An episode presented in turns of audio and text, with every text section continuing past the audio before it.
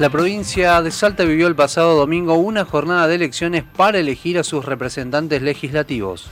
Con una afluencia de poco más del 60% de la población y con un alto porcentaje de votos en blanco, Unidos por Salta se quedó con la mayor cantidad de sufragios, seguidos de Juntos por el Cambio y con el Frente de Todos en la cuarta posición.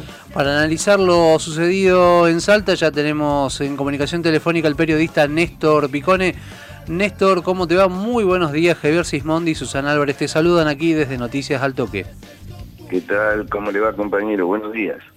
¿Qué tal, Néstor? Bienvenido a Noticias al Toque. Empecemos por el principio. ¿Qué es el saltismo y si es verdaderamente un nuevo movimiento que surge en Salta, como dijo Gustavo Sáenz? Mirá, yo estoy, bueno, ustedes también, todos estamos viendo, asistiendo este fenómeno comenzó hace varios años, algunos lo adjudican a la constitución del 94, eh, que fue una constitución de tinte neoliberal y sobre todo se depositó en los gobiernos provinciales muchas de las cuestiones que hacía la nación. Esto desde, desde lo fáctico. También desde lo político se vio a partir de, la década del 90, que bueno, los movimientos nacionales tenían, y los partidos nacionales, eh, tenían dificultades para ordenar un proyecto nacional. Este, esto más allá del peronismo, del radicalismo, fue constituyendo por esas dos vías, una dándole mucho más poder poder relativo también a las provincias, porque por un lado se le daba el subsuelo, la explotación del subsuelo a las provincias, pero también se le daba eh, este, el, el, tema de salud, el tema de educación, cosas que antes tenía la nación. Lo cual significó una desarticulación de muchas cuestiones del proyecto nacional. Uno si lo mira desde un lugar puede decir, bueno, pero entonces está bien porque las provincias tienen más poder que antes. Sí, tienen más poder que antes, pero menos recursos económicos.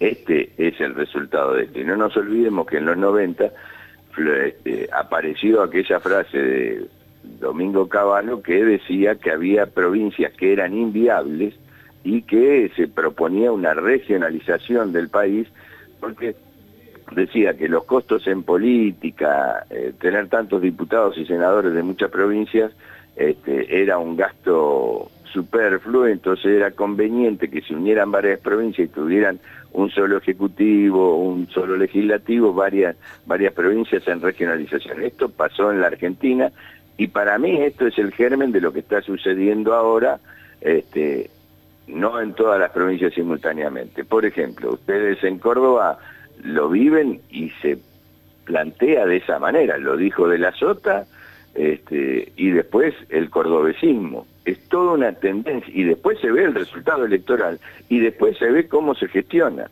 El gobernador de la provincia eh, trabaja en relación cercana o más distante al gobierno nacional según los intereses y el juego de presiones que tiene para obtener cosas para su provincia, sea en obra pública o como es en el caso de Salta, según lo que pudimos ver durante estos dos años, con un gran aporte de IFES y un sistema de vacunación que parece que está funcionando bien en los últimos tiempos en Salta, y que esto son todas políticas nacionales. Entonces se da esta doble situación de las provincias, por un lado, separándose ideológicamente de un proyecto nacional, pero también teniendo una relación este, de juego de presiones con el gobierno nacional y no formando parte de un proyecto.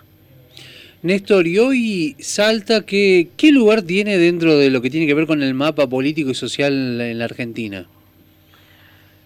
Bueno, eh, es una de las provincias más grandes en territorio, es la quinta o sexta provincia más grande en territorio, pero también como sucede con todo el, NOA, es una de las provincias más empobrecidas, con altos índices de, pobreza, de desocupación, sin, con mucha informalidad en el trabajo, eh, no tiene un proceso de industrialización e inclusive beneficiada por algunos eh, por algunas cuestiones de la naturaleza, como el oro, el cobre, la plata, ahora litio, ahora no es que ahora se haya llenado de litio, sino que la existencia del litio en Salta, que la pone en el triángulo junto a, lugares de Chile y de Argentina, eh, con, favorecidas por la existencia del litio, eh, está en un buen lugar, pero no ha desarrollado esa, esa historia.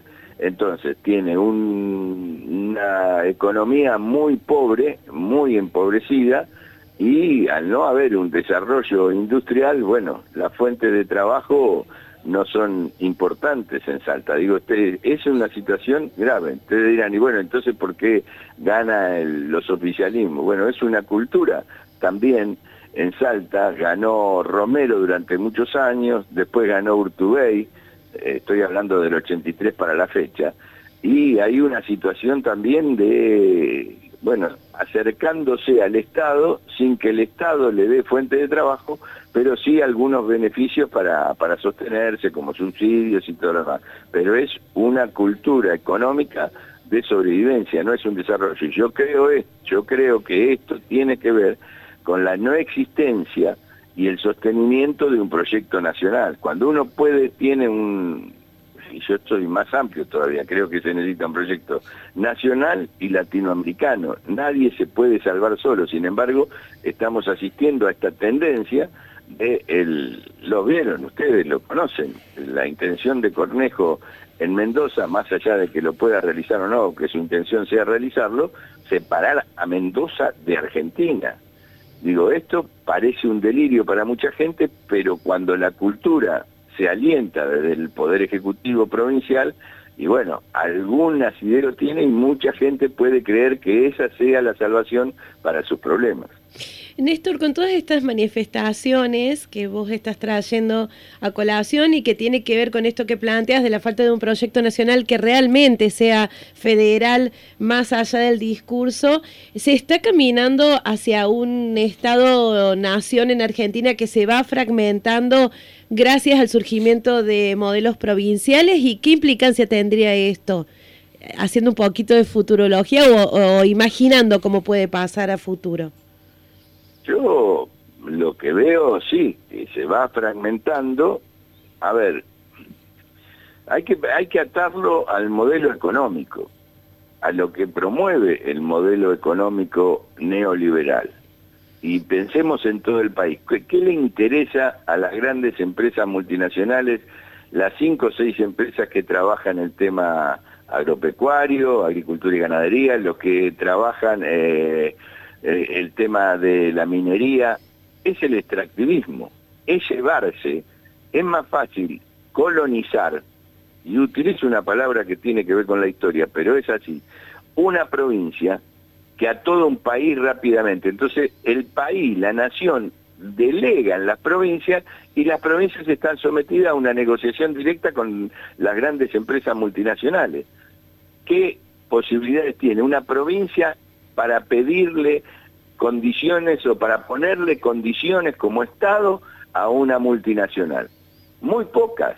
Esto lo vemos en Catamarca, con el extractivismo minero. Eh, uno, si critica los catamarqueños y la política catamarqueña, dice, sí, bueno, pero nosotros obtenemos ganancias, tenemos regalías. Sí, pero son mínimas al lado de las riquezas que se llevan, porque la provincia de Catamarca, por ejemplo, no puede controlar porque no tendrá la tecnología y porque un montón de cosas más, la cantidad de riqueza que se roban las mineras este, y se las llevan al exterior. Eh, Alcira Argumedo, una compañera, una querida compañera que falleció este año, decía que de 20 eh, materiales que sacan en la tierra, solamente liquidan por tres, el resto se lo llevan, mezclado con lo que se llama tierras tierras ricas, pero son tierras sucias y no, eh, no pagan por eso. Entonces, por eso digo, si hay un contrato con una minera o, o, hay un proyecto por el litio, tiene que tener, como fue históricamente en la Argentina y como fue en el mundo, este fenómeno no solo pasa en la Argentina. Este fenómeno de la fragmentación alentada por los que más poder tienen es debilitar el gobierno con el que van a negociar. Si es un Estado-nación es más fuerte, si es una provincia y se imagina en un municipio. Yo siempre tengo, y les voy a decir esto como último, en la época de los 90, las obras sociales sindicales fueron obligadas a negociar directamente con el Fondo Monetario Internacional las obras sociales sindicales, no un sistema de salud discutiendo el sistema de salud. Lo digo porque lo viví en carne propia, yo era dirigente del gremio de prensa y había que negociar las obras sociales que estaban en crisis económica directamente con el Fondo Monetario Internacional. ¿Qué hizo el Fondo Monetario? Las reestructuró, las privatizó y así sobrevivieron muy pocas empresas y se pasó a empresas multinacionales o nacionales importantes este, a controlar la salud que antes era regida por las obras sociales y quedó la fachada de la obra social. Lo mismo sucede, es un mecanismo del neoliberalismo y la concentración económica, negociar, debilitar al oponente negociando con el más débil. Néstor, y volviendo un poco a, los comicios del domingo pasado, eh, ¿qué lectura debemos hacer ¿no? de este 14% de votos en blanco que dejó el escrutinio en Salta? Y yo no quiero ser demasiado eh, negativista, eh, en mi opinión, y apuesto a la democracia y defiendo a la democracia como el mejor sistema y el sistema que tiene las clases eh, populares para disputar el poder con los sectores económicos más concentrados o que obtener de un Estado, un gobierno que defienda los intereses, pero de los intereses de los más carenciados o de los que no tienen poder económico y no se pueden sentar en la mesa de discusión de un gobernador este, en cada una de las provincias. Y fíjate vos, no hubo paso, fíjense ustedes, no hubo paso porque, bueno, la pandemia y, todas estas cuestiones, pero sin embargo, eh, el gobernador hizo una paso, como lo hizo el FNT también, y, este, donde fueron dos sectores del propio gobierno los que se presentaron. Y la suma de los votos de el frente mm, que plantó Sanz eh, ganó, ¿no? Unido por Salta, y después el otro salió cuarto. Cuarto, quinto, sí, cuarto después de, del voto en blanco. Eh, Digo, la gente sabe de esto. La gente sabe, no digo que todo el mundo tenga el conocimiento de la política, pero todos estos juegos que se hacen en una ingeniería política llevada adelante por los gobernantes, también van mellando el interés por la participación democrática. Si fulano y mengano son del mismo partido, ¿por qué van divididos? Entonces hay un sector que empieza a decir, bueno, si todo es lo mismo, este, ¿para qué vamos a votar?